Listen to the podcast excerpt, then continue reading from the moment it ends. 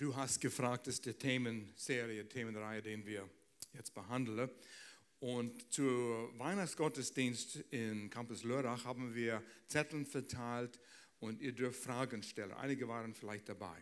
Und hier sind Fragen, die gekommen sind von euch und von Leuten, die da waren. Und diese Frage heute ist, leben wir in den letzten Tagen? Und wenn wir diesen Thema ansprechen, manche haben Angst, manche haben äh, sie fangen an zu zittern. Und andere stellen sich Fragen, ja, was ist, wenn wir in den letzten Tagen leben? Wie sieht es dann aus? Und wissen wir das? Das sind viele Fragen. Und wenn du dich umschaust, in der Umwelt, in, dem, in der Welt, in der wir heute leben, und du siehst die Situation, du stellst dir die Frage, leben wir in den letzten Tagen mit ISIS, was da geschieht, wie sie unschuldige Menschen einfach abschlachten, weil sie anders glauben als wie sie. Gott, kannst du das zulassen? Wie lange wird das gehen? Naturkatastrophen, die geschehen. Fiji hat jetzt einen Riesensturm, so wie sie noch nie gehabt haben und viel äh, kaputt gemacht. Gott, wann hört es auf? Es gibt Fluten, es gibt äh, Kälte, es gibt Hitze, Extreme, immer. Die, die Wetter spinnt sozusagen. Leben wir in die Endzeiten? Und ich muss, da, muss zuerst was erklären über letzte Tage. Was heißt Endzeiten, letzten Tagen? Ähm, die Bibel benutzt viele, Begriff, viele Begriffe.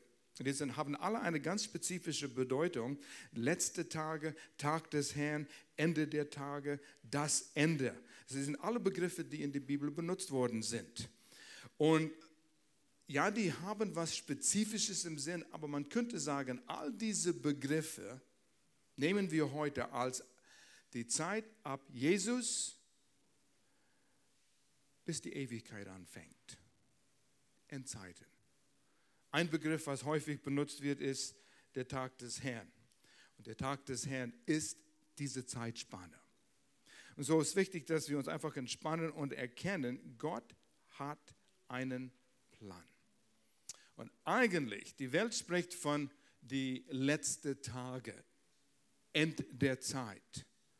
Aber wir sollen und können von der Anfang sprechen, weil Gott einen Plan hat. Zeit wird zu Ende kommen. Das ist ein komischer Gedanke. Alles hat einen Anfang und alles hat ein Ende. Alles hat ein Ende, nur die Predigt nicht. Glaube ich, habe ich ein Lied gehört hier. Ja, diese Predigt hat ein Ende. Ich vergewisse euch. Aber wir sind es gewohnt, alles mit Zeit zu messen. Aber die Zeit kommt, wo es keine Zeit mehr gibt. Denkt darüber nach. Auf jeden Fall, eins ist klar der Tag des Herrn, diese ganze Phase, diese Endzeit, ist nicht eine 24-stündige Tag. Es ist nicht in Zeit gemessen der Tag des Herrn, sondern in Ereignisse. Vieles geschieht, viele Ereignisse geschehen in das, was wir nennen der Tag des Herrn oder die Endzeiten. Also wenn man diese paar Begriffe hat, ist es leichter zu verstehen. Jetzt, ich will euch eine Antwort geben über die Fragen, was geschieht als allernächstes? Was sind die nächsten Ereignisse in Gottes Plan für diese Welt? Und er hat einen Plan. Und obwohl es chaotisch aussieht und du stellst dir die Frage, wo ist Gott? Er weiß ganz genau, was läuft. Und zum richtigen Zeitpunkt wird er das nächste Ereignis in Bewegung bringen. Das nächste, was kommt, ist das, was wir nennen Entrückung. Wenn du neu dabei bist, du sagst, was für ein Wort ist das? Entrückung. Was wird gerückt? Was wird entrückt? Und das ist ein gutes Wort, was es beschreibt. Jesus sagte zu seinen Jüngern in Johannes Brief Kapitel 14, ich glaube Vers 16, 17 in dem Dreh, er sagt, ich gehe weg, aber ich komme wieder. Ich bereite eine Stätte für euch und ich hole euch, damit ihr bei mir sein könnt für immer. Jesus ist auferstanden vom Tod und ist in den Himmel erfahren. Er ist beschäftigt, er bereitet was vor. Und wenn du dein Vertrauen auf Jesus gesetzt hast, er bereitet dir eine Wohnung, ein Haus, ein Schloss. Ich weiß nicht, wie es aussehen wird, aber er bereitet was für dich auf.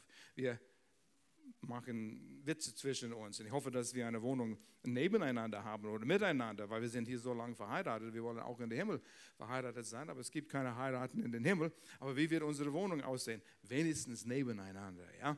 Gott weiß, was wir brauchen. Und er kommt und er holt uns. Und das wird eine Entrückung sein. Es wird im Augenblick geschehen. Alle, die an Jesus glauben. Ich meine nicht nur, ja, ich glaube, dass es Jesus gibt, aber die ihr Vertrauen, Jesus, ihr Vertrauen auf Jesus gesetzt haben, werden Jesus in den Himmel begegnen. In den Wolken heißt es. Plötzlich. Wenn Jesus in den nächsten fünf Sekunden kommen würde, wir sind weg, der Saal ist leer. Der Hausmeister kommt und sagt, wo sind die alle? Ich hoffe, der Hausmeister kommt mit von dieser Schule. Aber das wird ein Augenblick sein, wo Jesus kommt und holt uns zu ihm aus der Gegenwart der Sünde, was, in dem wir immer noch leben. Wenn wir unser Vertrauen auf Jesus setzen, sind wir von der Macht der Sünde gerettet. Die Sünde hat keine Macht über uns. Wir werden versucht und wir sündigen als Christen immer noch aber wir müssen es nicht. Der Macht ist gebrochen. Aber wenn Jesus kommt, werden wir von der Gegenwart der Sünde auch errettet.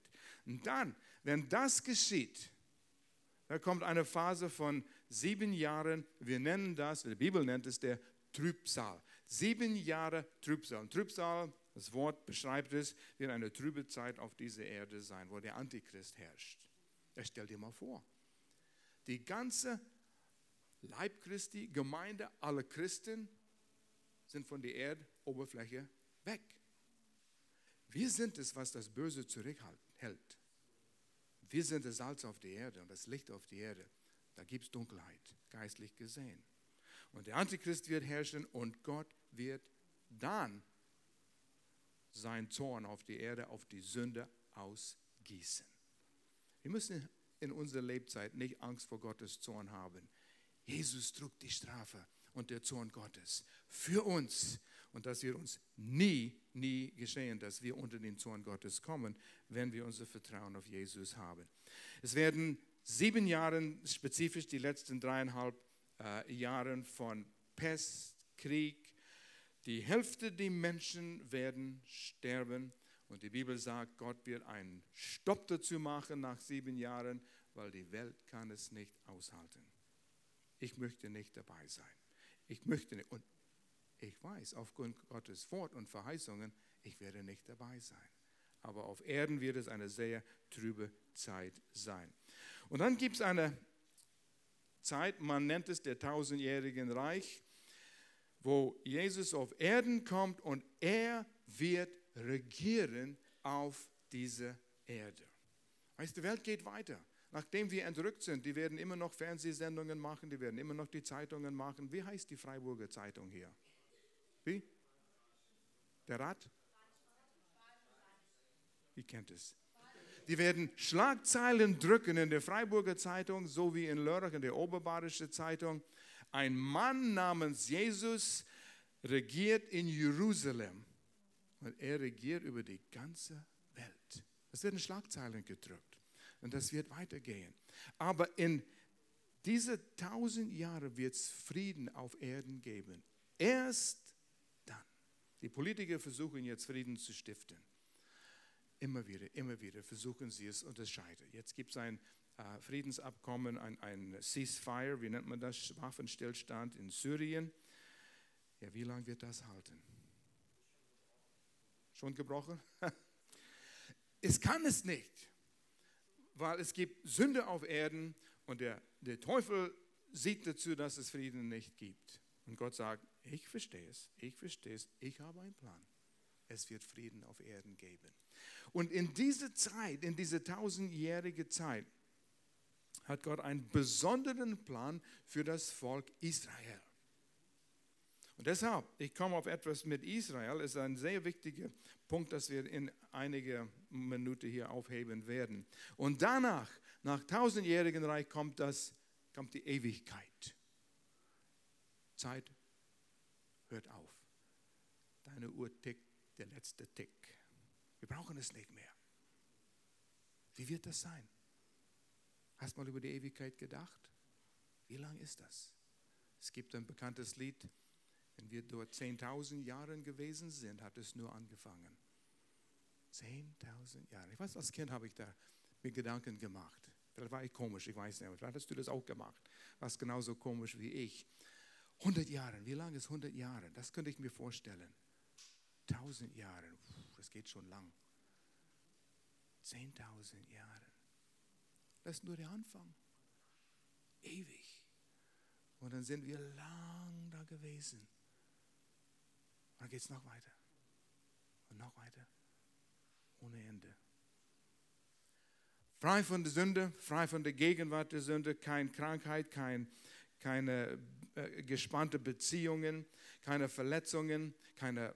Ähm, unsere Welt ist voll mit das Zeug, was weg sein wird. Hungersnot, was wir hier haben, äh, das wird weg sein. Wir werden das nicht erleben. Wir werden das nicht haben.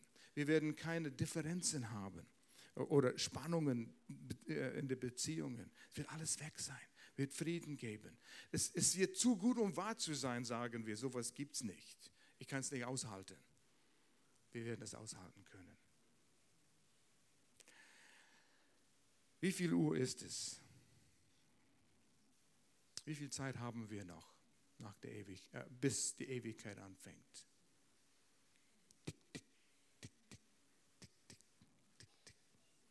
Es ist kurz vor Mitternacht. Wie wissen wir das? Manche sagen, ja, das hat jede Generation gesagt, Jesus kommt wieder. Aber Gott hat uns Zeichen gegeben, damit wir verstehen können, nicht der Tag oder die Uhrzeit, wenn Jesus wiederkommt, aber die Jahreszeit. Und wir können es wissen. Als wir zurück von den USA kamen, schaute ich um unseren Garten, ein bisschen rum und sagte, oh, schau mal, die Osterglocken die fangen an schon zu wachsen, die sind schon so groß. Zeichen der Zeiten, Frühling kommt bald. Noch nicht. Es ist noch nicht Zeit, all die Pflanzen rauszusetzen. Es ist noch nicht Zeit, die Blumenkasten zu pflanzen. Aber bald. Wir merken es, die Zeichen der Zeit. Und Gott hat uns Zeichen der Zeit gegeben, damit wir wissen, wo sind wir? Wie sind wir dran? Damit wir, die an Jesus Christus glauben, vorbereitet sein können. Die Welt kann vorbereitet sein, wenn sie das annehmen. Aber wir können das wissen, wo wir sind in diese Zeiten. Es gibt verschiedene Arten von Zeichen. Es gibt einmal Zeichen der Natur. Genau wie wir die Zeichen der Natur beobachten. Bald werden wir aus diesem Fenster schauen und das zarte Grün wird kommen. Wir lieben das. Wir fahren an die Autobahn entlang und sagt, schau mal, Al, das Grün kommt und die Blüten kommen.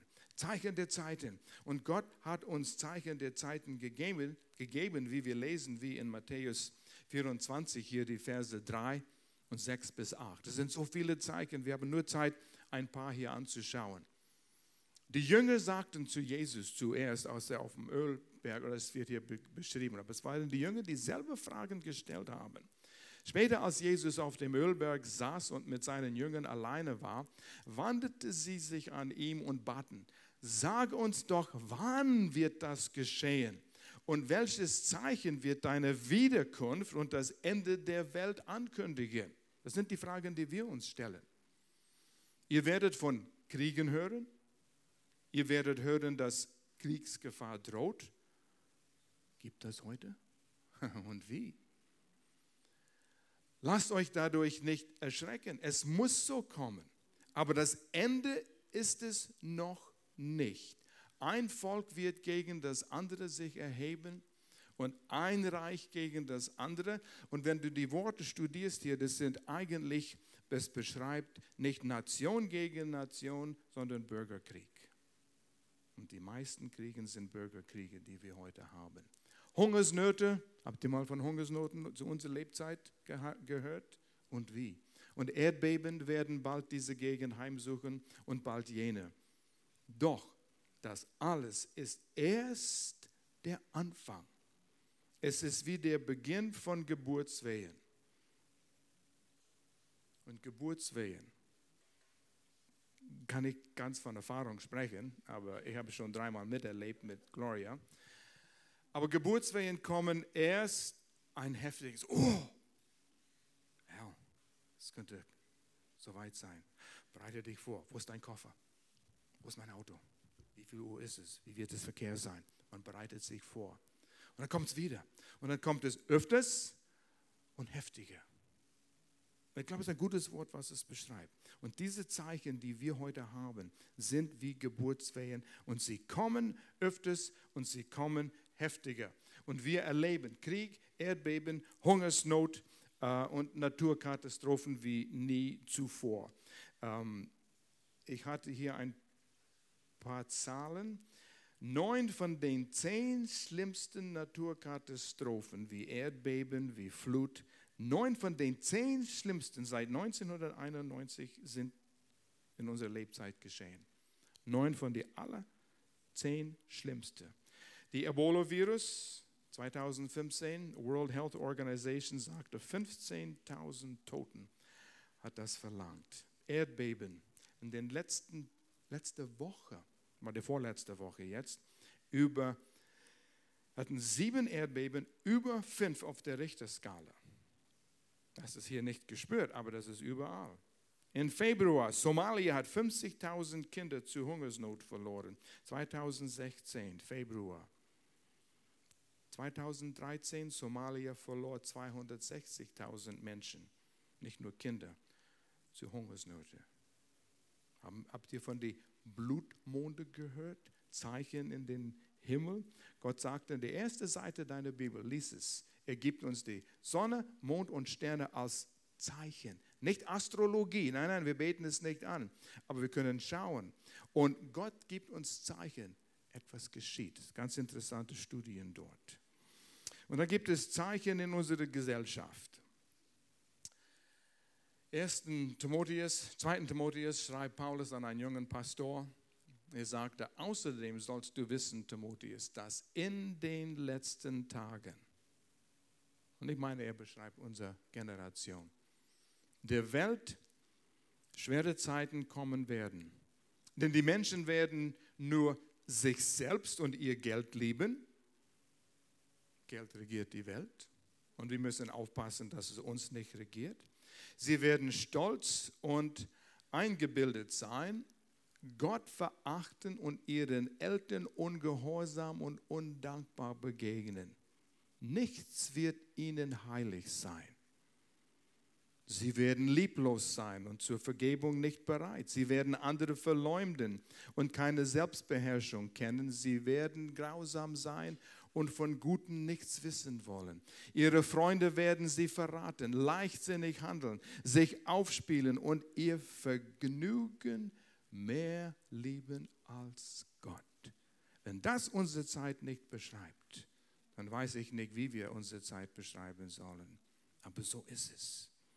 Humanismus, Materialismus, Hedonismus führt zur Verzweiflung und Hoffnungslosigkeit in den Unis, in die Institutionen, wo wir lernen, da ist so viel Philosophie jetzt. Man sagt erstens, man braucht Gott nicht, Humanismus pur. Wir werden unsere eigenen Probleme lösen. Und es geht in Kreisen herum und niemand hat Lösungen. Die Frustration, die Hoffnungslosigkeit. Der Rock-Legende Kurt Cobain, man hat seine man könnte seine Texte verfolgen, wie er in Hoffnungslosigkeiten fiel. Das Leben bedeutet nichts. Ich bin nichts. Ich habe nicht mal eine Seele. Was ist eine Seele? Und du sahst diese Pfahl in der Dunkelheit von ihm und 1994 nahm er eine Schrotflinte und endete sein Leben. Danach war eine starke äh, Welle von Teenage-Selbstmörder auf unserer Welt. Hoffnungslosigkeit. Lass Gott aus dem Spiel und das ist, wohin es führt. Das sind so viele Zeichen, die wir noch beschreiben könnten. Wir könnten Stunden über diese Zeichen der Natur, Zeichen in unserer Gesellschaft sprechen, aber das ist unsere Zeit. Und dann gibt es ein Zeichen, was ich noch beschreiben möchte, und das ist das Superzeichen Israel. Die, die Juden sind ein Dorn im Fleisch gewesen, solange es Juden gegeben hat. Immer noch. Was ist los mit den Juden? Was hat Gott vor? Zuerst, erster Mensch, gleich in der ersten Familie gab es einen Mord, Sünde war da, da kam Flut, Noah hat neu angefangen mit seiner, Gott hat neu, neu angefangen mit Noah. Und Gott sagte, ich brauche eine, einen Mensch und eine Familie, wodurch ich die endgültige Lösung bringen kann, wo der Mensch gesegnet wird. Ich brauche jemanden, der mich vertraut. Und er fand Abraham. Und er sagte mit Abraham, ich mache mit dir ein Bund. Ein Bund ist ein Abkommen, ein Blutbund ist ein Abkommen, wovon wir wenig verstehen heute.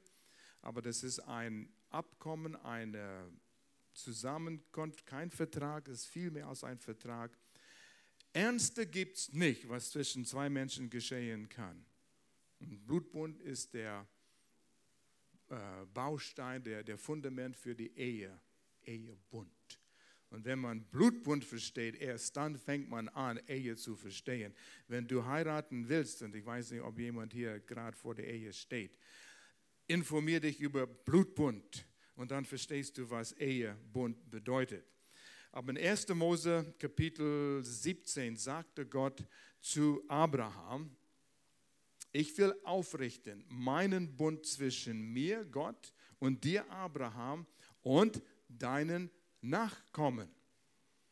Von Geschlecht zu Geschlecht, von Generation zu Generation. Dass es ein ewiger Bund sei. Und wenn wir die Zeit nehmen, dann würden wir sehen, er spricht von einem Volk, einem Namen und ein Land.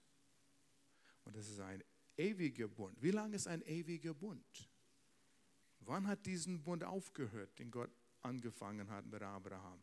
am Ende des Alten Testaments, dann wäre es kein ewiger Bund.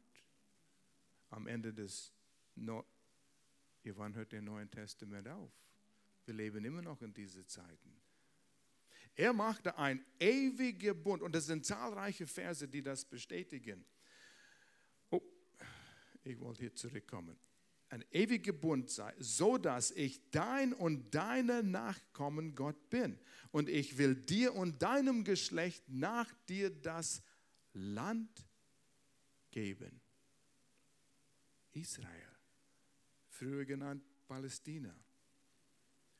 Darin du ein Fremdling bist, Abraham, wo du jetzt wohnst, und er war in dem Land, du bist Fremdling hier, aber das ganze Land Kanaan, Israel, zu ewigem Besitz und will ihr Gott sein.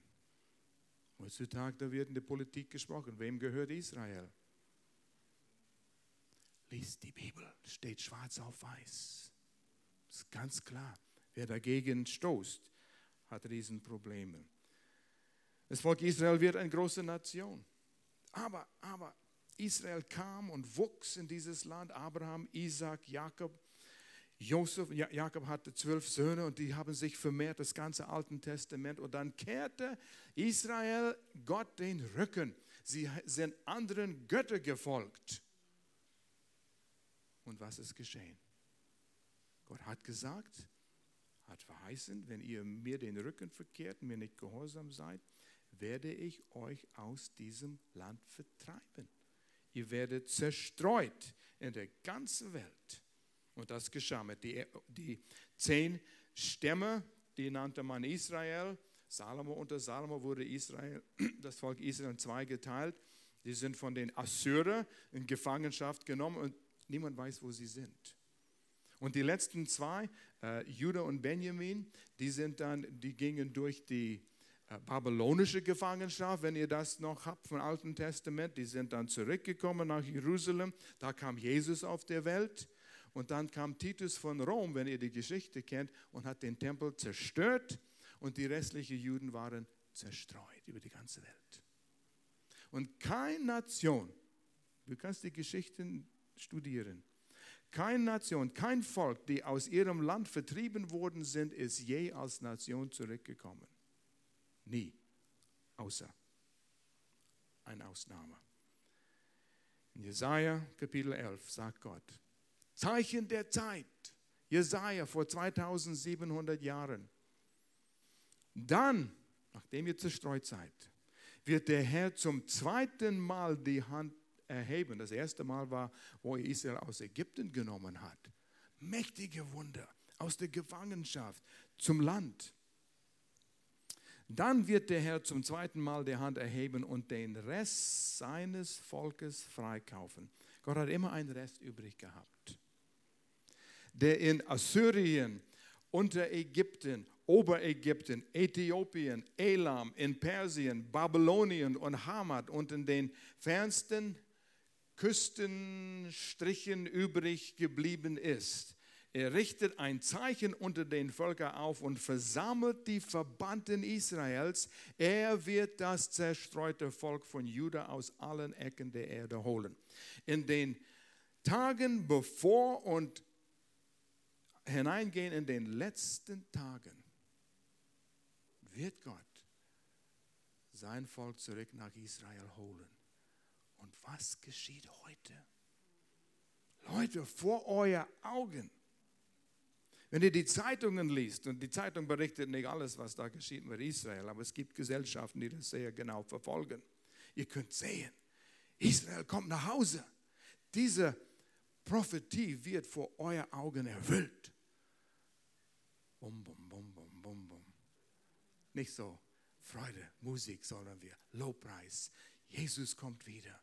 Der Ende dieser Chaos, in dem wir leben, kommt zu Ende. Der Anfang, der Gott geplant hat, steht bald vor uns. In 19, das Jahr 1900, 40.000 Juden lebten in Palästina. Damals hieß es noch Palästina, es gab noch kein Israel. 1900. Ende der Zweite Weltkrieg, 45 Jahre später, nicht 40.000, sondern 800.000 Juden wohnten in Palästina. Heute leben über 6 Millionen Juden dort. Was geht hier los? Gott sagt, das, was ich immer gesagt habe, vor 2700 Jahren. Er kommt zum Ziel. Er hält sein Wort. In Jeremia hat gesagt, gewaltigen Vers hier, auch 100 Jahre später nach Jesaja, Kapitel 16, Verse 14 und 15. So spricht der Herr, es kommt der Tag, an dem man beim Schwören nicht mehr sagt, so war der Herr lebt, der Israel aus Ägypten geführt hat. Das war immer der Ausdruck. Wenn sie was Ernsthaftes sagen wollte, so war der Herr Israel aus Ägypten geführt hat, wird das und das geschehen. Es wird nicht mehr so sein, sagte Jeremia. Und er sagte, sondern so war der Herr lebt, der Israel aus dem Land im Norden zurückgebracht hat und aus allen anderen Ländern, in die er sie vertrieb. Ja, ich werde sie wieder in ihre Heimat bringen, in das Land, das ich ihren Vorfahren geschenkt und versprochen habe. Leute, das geschieht vor unseren Augen. Und das soll uns begeistern. Ich sehe es. Es gibt zahlreiche E-Mails, denen ihr abonnieren könnt über Israel. Und ihr seht es und die geben Zahlen. Und die kommen zurück und sie bauen. Und es, es wächst und wächst aus, ich weiß, wo ich gelesen habe, da war eine Riesenbewegung, Juden aus äh, Russland sind gekommen, schiffweise haben sie. Und aus äh, Schweden war der Mann, der die Bibelschule hatte und große Gemeinde. Er hat ein ganzes Schiff gehabt und ständig die Juden nach Israel gebracht. Und aus Äthiopien haben sie die zurückgeflogen, tausenderweise in Erfüllung. Zeichen der Zeiten. Wir leben in der Endzeiten. Wie viele Jahre haben wir? Weiß ich nicht. Aber mir ist egal, ich bin bereit. Es könnte heute sein. Und wenn es, ich sage immer, es könnte zu meiner Lebzeit sein. Das sind Andeutungen in der Bibel. Und wenn es nach meiner Lebzeit ist, ist egal. Ich weiß, wo ich hingehe. Noch ein Zeichen mit Israel, Geburt einer Nation. Also das gehört dazu. Israel wurde zu einer Nation. Ein Wunder. Jesaja 66, Verse 7 und 8. Und diese nur ein von vielen Verse. Kann eine Frau ein Kind gebären, noch ehe die Wehen über sie kommen? Wer hat so etwas schon gesehen, der davon gehört? Kann ein ganzes Land an einem einzigen Tag zur Welt kommen? Wird ein Volk in einem Augenblick geboren? Ja, Zion wird es so ergehen. Kaum spürt sie die ersten Wehen, schon sind sie ihre Kinder da. sind ihre Kinder da. Vor 2600 Jahren hat Jeremia das gesagt, wo die Geburtswehen kommen. Israel wird sehr schnell geboren. Und wie das geschah 1945, wir haben nicht Zeit, die Balfour Declaration nach dem Zweiten Weltkrieg, was das alles bewirkt hat. Israel wurde im Mai 1948 eine Nation. Mein Geburtsjahr, ich werde es nie vergessen. Die haben gefeiert, als ich geboren wurde. Nein, nee, das ist ein Witz. Israel wurde Nation. Hauptstadt Jerusalem, aber das war immer noch unter muslimischen Einfluss. Jerusalem musste noch Israel gehören.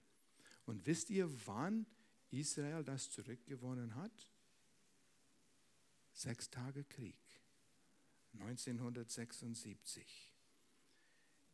Jerusalem muss wieder Israel gehören. Gewaltige Geschichte. Zacharia, auch einer dieser Propheten, steht mal ein Buch in der Bibel mit seinem Namen drauf. Habt ihr das gemerkt? sind diese kleinen Kerle, von denen wir wenig lesen. Aber interessant. Und er hat gesagt, up, er hat gesagt, so spricht der Herr, der Allmächtige, alte Männer und Frauen werden wieder auf den Plätzen. Und er sprach von dieser Zerstreuung. Niemand in Israel, niemand in Jerusalem, wüst. Und der Feind kam, das Osmanische Reich war dort, die Türken waren dort. Aber sie werden wieder auf den Plätzen Jerusalems zusammensitzen jede mit dem Stock in der Hand wegen ihres hohen Alters. Und die Plätze der Stadt werden voller Jungen und Mädchen sein, die dort spielen. So spricht der Herr, der Allmächtige. Sollte mir das unmöglich erscheinen, nur weil es dem Volk, das in diesen Tagen übrig geblieben ist, unmöglich erscheinen? Ihr denkt, es ist unmöglich. Und Gott sagt, soll ich dann auch denken, dass es unmöglich ist, nur weil ihr so denkt? spricht der Herr, so äh, der Allmächtige, so spricht der Herr, der Allmächtige. Ja, ich werde mein Volk aus dem Land im Osten und aus dem Land im Westen befreien. Ich hole die Menschen nach Hause und sie sollen in Jerusalem wohnen. Sie werden mein Volk sein und ich werde ihr Gott sein in Treue und Gerechtigkeit wer zu der Zeit lebte, 1976, sechs Tage Krieg, ich war etwas jünger damals, kann mich daran erinnern, sechs Tage Krieg. Wer kämpft einen Krieg in sechs Tagen, sechs Jahren schon? Syrien, die sind schon fünf Jahre dran. Das ist normal. Und zehn Jahre, 20 Jahre Krieg. Sechs Tage Krieg. Und was Gott getan hat in diese sechs Tage. Oh, wenn man das, die Geschichte liest, ihr müsst es mal googeln und selbst lesen, was geschah in diesen sechs Tagen. Das ist ein Chronik. Jeden Tag die Wunder, die Gott getan hat. Aber nur kurz muss ich erzählen. Israel war umsingelt von fünf arabischen Ländern. Es war Irak, Syrien, Jordan, Ägypten, Iran, alle gegen Israel. Ein junges Land. Israel hat ca. 250.000 Soldaten, die Araber 500.000. Zweimal so viel. Die Araber hatten zweimal so viel Panzer wie Israel. Die Araber hatten viermal so viel Kampfflugzeuge wie Israel. Sah nicht gut aus für Israel. Und in Jerusalem haben sie schon angefangen, in Israel die Parks in die Städte äh, festzulegen als Friedhöfe. Werden viele sterben. Und die würden ihre Parks umwandeln zu Friedhöfe. Das war alles in der Planung. Israel an einem Dienstag, 7.30 Uhr morgens, flog los mit 200 Flugzeugen Richtung Mittelmeer nach Ägypten, damit sie nicht vom Radar entdeckt worden sind. Jordan hat erkannt auf ihrem Radar, ist viel los in der Luft. Schnell Funk nach Ägypten zufällig. Weißt du, wie wir immer zufällig sagen, ja? Ägypten und Jordan hatten Frequenzen, über denen sie kommunizieren könnten. Und einen Tag vorher hat Ägypten die Frequenzen geändert und Jordan hat nicht davon gewusst. Und so haben sie gefunkt und gefunkt und gefunkt und nichts kam an Ägypten an. Und Israel kam rein und hat in ein paar Minuten die Flugzeuge zerstört, die Hälfte die äh, Airports, Flughäfen zerstört und dann ging es nach, ähm, in die Wüste, Sinai-Wüste und da hatten sie auch Stützpunkte und sie hatten nur wenig zerstören müssen und die Araber sind geflogen. Und dann sind sie zu Jordan geflogen, die Israeliten, und da haben sie Angst gehabt und die sind geflogen. Und so waren zahlreiche Geschichten. Und nur noch eine Kleinigkeit. Als Jordan und Syrien ihre äh, schwere Geschüsse zu Israel geschossen hatten, das war alles ausgerechnet, in welche Stadt sie landen sollen, diese äh, großen Geschütze. Und die landeten zum größten Teil im Mittelmeer. Und dann haben die Israeliten ausgerechnet, wie weit können diese Kugeln fliegen. Die können nicht mal so weit schießen. Und ich denke, das ist nur meine Gehirnspinnerei, die Engel hatten einen Spaß gehabt. Hey, du Gabriel, hol, hier ist ein Kugel, nimm den und schmeiß ihn ins Mittelmeer. Und die anderen haben ihn genommen und die haben sie einfach weitergebracht. Gott hat vielleicht einen, einen starken Wind benutzt, ich weiß es nicht. Gott hat für sein Volk gekämpft normal gesehen, militaristisch gesehen, hätte Israel ausgelöscht werden sollen an dem Tag 1976, 67. Aber Gott passte auf sein Volk auf. Und ich habe eine Frage. Wir könnten hier Geschichten erzählen und zeigen und zeigen und zeigen. Leute, wir leben in den letzten Tagen. Du lebst. Weißt du das? Du lebst in deine letzten Tage. Nee, erst machen wir das. Die Weltpolitik wird auf Israel fokussiert sein. Zacharia, nur kurz diese Vers noch.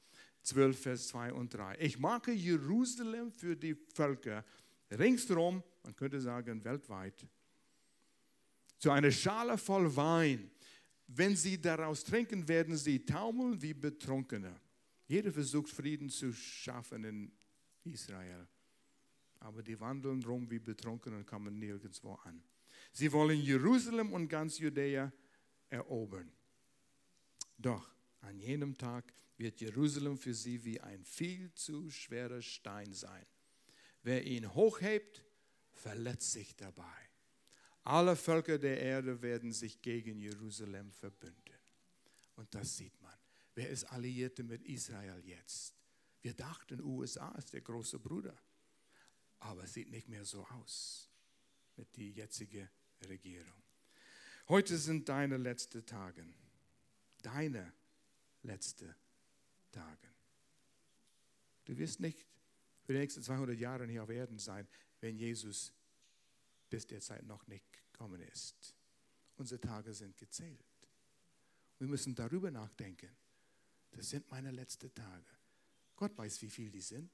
Ich weiß nicht, wie viele Tage ich habe. Viel weniger als vor 20 Jahren, als wir in Tingen Gottesdiensten abgehalten haben. Wir haben alle eine, wir sind mit Zeit eingeschränkt. Was wirst du mit deinen letzten Tagen tun? Wir müssen das uns selbst mal fragen. Wie werde ich mein Leben einsetzen in diese letzten Tage? Wenn du wusstest, Jesus kommt wieder, Dienstag um 10 Uhr morgens, jetzt, nächste Woche, kommt Jesus. Nimmt uns heim. Die Entrückung. Wir haben nur noch Stunden zu leben. Wie würdest du dein Leben verändern? Es sind noch viele Menschen, die Jesus nicht kennen. Menschen, die du lieb hast, die du gerne in die Ewigkeit mitbringen möchtest. Ich denke, du würdest sie anrufen oder vorbeigehen und sagen, kann ich dir noch etwas sagen, noch etwas zählen? Ihr würdet bitten und betteln, nimm Jesus auf, glaube an ihn, für sie beten. Du würdest vielleicht einige Dinge noch in Ordnung bringen. Ich muss mal vor Jesus stehen, das soll ich noch vorher in Ordnung bringen. Ja? Noch ein paar gute Werke tun, ja? Hey, macht euch keine Sorgen. Du musst keine Angst haben, wenn du vor Jesus stehst. Die Bibel erklärt das so gut. Nach der Entrückung sind wir vor Jesus und er wird Belohnungen austeilen, nicht Strafe was wir verdient haben mit dem Mist als Christen, was wir hier getan haben. Ja, das ist vielleicht Strafe, was wir verdient haben. Wir sind nicht vollkommen. Aber Gott sagt, Jesus Blut hat all das gedeckt.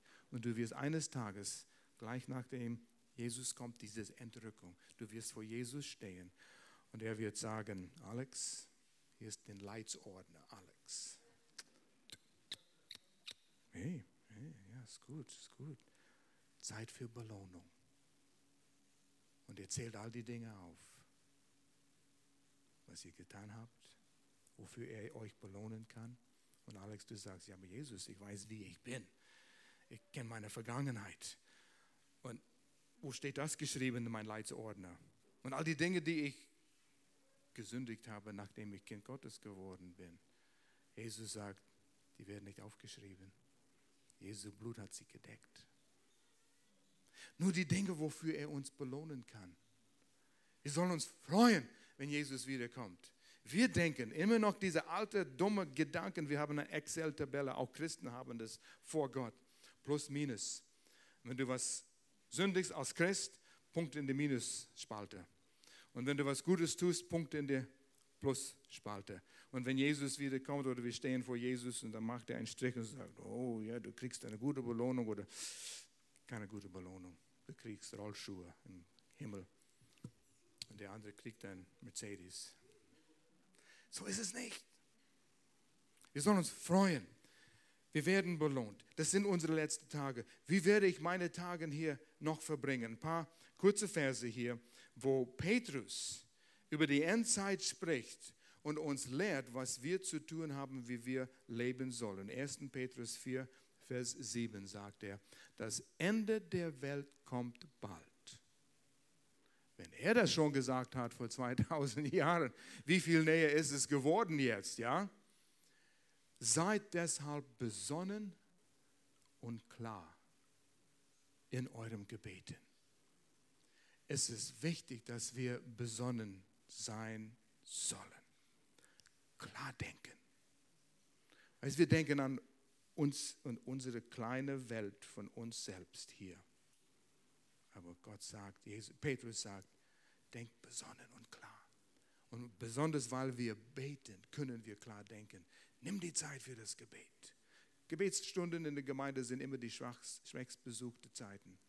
Es ist Arbeit. Und einzeln im Gebet zu sein. Und weißt du, wir sollen die Realität sehen, für was es ist. Und wir müssen, wenn wir klar denken, Ewigkeit gesinnt sein. Wer denkt an die Ewigkeit? Ich versuche übermorgen zu äh, bewältigen noch, ja? Und die Herausforderungen, die ich heute habe. Ewigkeit wird sich schon um sich selbst kümmern. Aber was tue ich heute, was die Ewigkeit beeinflussen wird? Ich muss euch was zeigen. Ich habe was mitgebracht und ich wusste nicht, habe ich Zeit dafür oder nicht.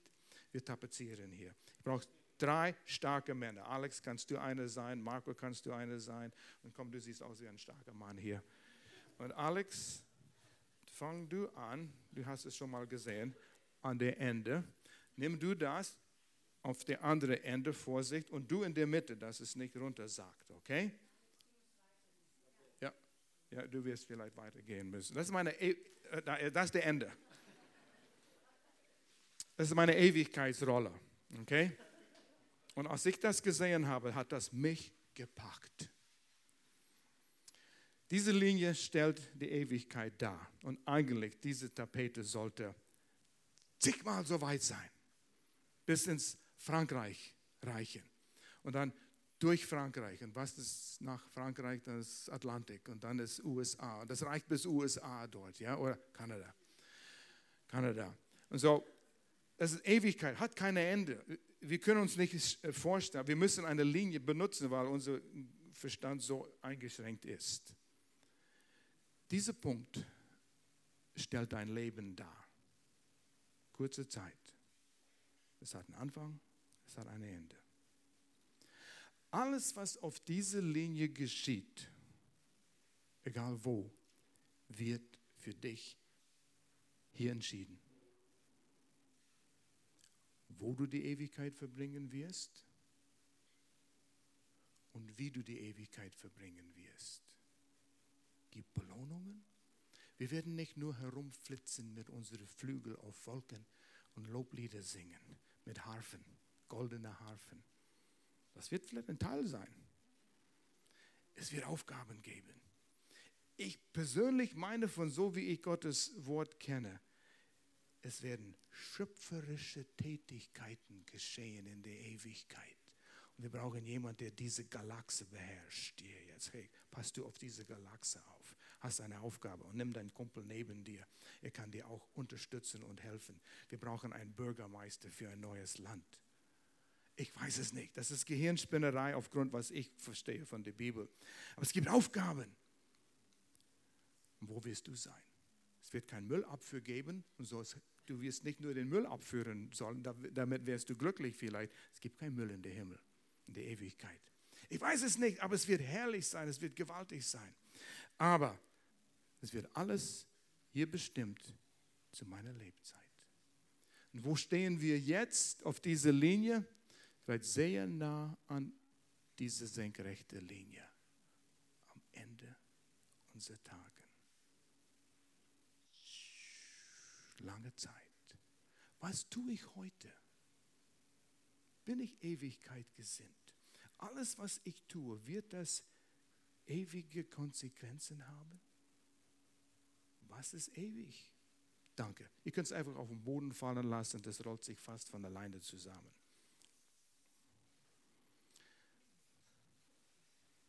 Danke. Petrus sagt in den nächsten Versen hier, 8 und 9. Das Wichtigste aber ist, dass ihr einander beständig liebt. Denn die Liebe deckt viele Sünden zu. Teilt euer Zuhause gastfreundlich freundlich mit anderen, die Essen oder einen Platz zum Schlafen brauchen. Gastfreundschaftlichkeit, eigentlich das Wort hier ist Beziehungen. Bau gesunde Beziehungen auf. Beziehungen. Und der Leib Christi ist ein Bereich. Und der andere Bereich sind die Menschen, die fern von Gott sind. Bau Beziehungen auf. Gott liebt sie. Jesus starb für sie. Geht es mir was an? Und wenn Jesus für mich kommt und die Entrückung ist da und ich bin bei ihm, wie viele werden zurückgelassen? Bau gesunde Beziehungen auf. Es kann durch eine Connect-Gruppe sein. Es kann einfach in die Kontakte, die du hast. Aber die Menschen sind wichtig. 1. Petrus 4, Vers 10 und 11, die nächsten Verse. Und Gott hat jedem, jedem in Gemeinde der offene Tür, jedem von euch Gaben geschenkt, mit denen ihr einander dienen sollt. Setzt sie gut ein, damit sichtbar wird, wie vielfältig Gottes Gnade ist. Mein Professor hat mir in Dallas, als ich in der Seminary war, von den Kommunisten erzählt. Ich habe ein Buch gelesen, wie die Kommunisten gelebt haben und ihr Philosophie geglaubt haben und weitergemacht haben. Da war ein Mann, der und er kam zu dem Hauptsitz in seiner Stadt von der kommunistischen Partei und sagt, ich, ich, ich, ich, ich, ich möchte Kommunist werden. Und die dachte, ja, was kann diesen Depp tun? Er stottert so, sprachbehindert. Sie haben ihm was gegeben. Er könnte Literatur verteilen. Er ging überall und verteilte Literatur. Um die Geschichte kurz zu machen, er wurde angenommen. Er würde für die nationale ähm, Literaturpropaganda von der kommunistischen Partei in seinem Land hat er die Verantwortung bekommen. Und sie haben ihn genommen und geschult. Wir wissen es nicht. Was kann ich tun? Vielleicht fängst du ganz klein an. Vielleicht sagst du, ich würde gern hier früher kommen und an der Tür stehen und Leute begrüßen. Aber Ewigkeit gesinnt. Jemand kommt neu in die Gemeinde und er sieht jemand dort und bietet ihm ein Schocki-Kugel an das ist nett. Ich mag diese Gemeinde wegen einer Schocki-Kugel. Das öffnet die, der Herz. Ein schönes Lächeln, ein ehrliches Lächeln. Wir kamen an und wir sahen die Pfanne hier vorne, Gemeinde der offene Tür, den Beach Flag. Ich habe den Schild gesehen, Parkplatz. Ja, das ist toll. Wenn ich neu zum ersten Mal hier angekommen wäre, wo kann ich parken? Ah, da kann ich parken. Jemand hat den Schild rechtzeitig aufgestellt. Das sind die, die, die Dinge, wo Gott in dein Leitsordner schreibt. Beach Flag aufstellen, treu. Egal, Regen, Schnee, egal was. Man steht früher auf, man baut hier auf. Ich habe über die Monate hier so ein bisschen Mecken gehört wegen Aufbau, Abbau. Wenn du Ewigkeit gesinnt bist, spielt es keine Rolle. Kann ich helfen? Tust, was du tun kannst. Was eine Ewigkeit Sinn dahinter. Es gehört zu der Leib Christi. Und das sind die Dinge, Petrus sagte, der Ende der Zeit ist nah. Mach einen Unterschied mit das, was du tun kannst. Es kann hier sein, das ist nur ein Beispiel, wo du wohnst, in deiner Schule. Du kannst vielleicht der Fremde unterstützen. Das sind viele Menschen, die hilflos und verloren hier in Freiburg rumirren. Vielleicht kannst du dir helfen, vielleicht könnte ein großer Dienst daraus kommen. Ich weiß nicht. Gott wird dich führen. 2. Petrus Kapitel 3. Jetzt 2. Petrus, einen Sprung nehmen wir, die Verse 10 und damit machen wir Schluss. Doch der Tag des Herrn wird so unerwartet kommen. Und jetzt spricht er von der Entrückung und was danach kommt. Wie ein Dieb. Andere Verse sagen, aber ihr wandelt im Licht, es wird euch nicht überraschen. Wachst aber in der Gnade und Erkenntnis unseren Herrn Retters Jesus Christus. Wachst in der Gnade. Empfange Gottes Gnade, egal für was es ist. Ist es für eine Gabe, den du hast? Diene ihm mit deiner Gabe. Er gibt dir Gnade. Ein anderes Wort für Gnade in diesem Zusammenhang ist Befähigung.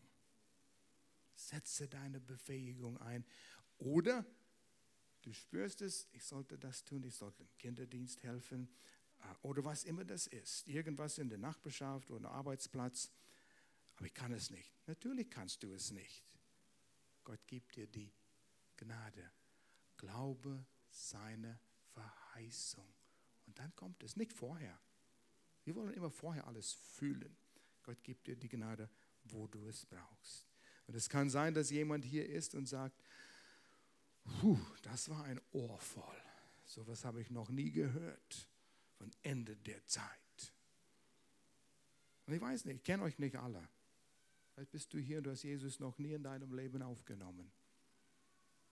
Vielleicht weißt du nicht, ob du ein Kind Gottes bist oder nicht. Und wenn Jesus Dienstag kommen würde, ob er dich zu ihm mitnehmen würde. Wenn du das nicht weißt, heute ist dein Tag. Und ich möchte Folgendes tun. Würdet ihr alle einfach im Gebet Augen schließen, vor Gott gehen? Einige haben vielleicht Entscheidungen zu treffen, wo ihr sagt, ich will meine Begabungen so einsetzen oder so einsetzen oder was immer. Rede du mit Gott. Und wenn jemand hier ist und du sagst, ich muss Jesus Christus erst wirklich kennenlernen. Ich weiß, ich bin von Gott getrennt. Jetzt ist die Zeit, eine Entscheidung für Jesus zu treffen, wo du seine Gnade annimmst. Er weiß, du bist ein Sünder. Er weiß, du hast gesündigt. Und du hast die Strafe gedient. Das ist nicht Gott, der an deine Tür klopft. Aber du fühlst es vielleicht so. Es ist ernst und dein Herz klopft.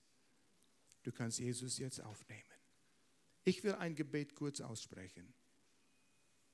Und wenn du sagst, ich will Jesus in meinem Leben haben, habe es noch nie getan, nimm ihn jetzt auf. Bete einfach mit in der Stille. Ich bete vor, du kannst mir in der Stille nachbeten. Gott, ich weiß, dass du deinen Sohn für Jesus, äh, dein Sohn Jesus für mich gesandt hast. Ich weiß, dass ich ein Sünder bin. Jesus, ich glaube, du bist Gottes Sohn. Und du hast meine Schuld auf dich genommen, als du ans Kreuz gingst. Du hast meine Sündenschuld bezahlt. Und ich danke dir dafür. Ich setze mein Vertrauen auf dich. Ich nehme deine Gnade an, dass du mir meine Sünden jetzt vergibst, weil ich glaube. Und ich danke dir, du vergibst mir. Ich danke, du machst mir zu deinem Kind. In Jesu Namen. Amen. Wenn du dieses Gebet zum allerersten Mal, bleib im Gebet noch, Augen zu. Wenn du dieses Gebet zum ersten Mal ausgesprochen hast, nimmt Gott dir an deinem Wort. Er kennt dein Glauben. Und du bist sein Kind. Wenn Jesus heute kommen würde, du würdest mit ihm gehen. Ich ermutige euch, Nimm diese Kontaktkarte. Ihr könnt es, wie Pastor Alex das vorher erklärt hat, für Gebetsanliegen oder zur Taufe anmelden oder was immer. Ihr könnt uns eine Adressenänderung geben und ihr könnt auch draufkreuzen, ich habe Jesus heute aufgenommen, mein Leben gehört ab heute Jesus, was immer. Wir möchten dir helfen. Das macht uns große Freude, wenn wir wissen, Menschen haben Jesus aufgenommen.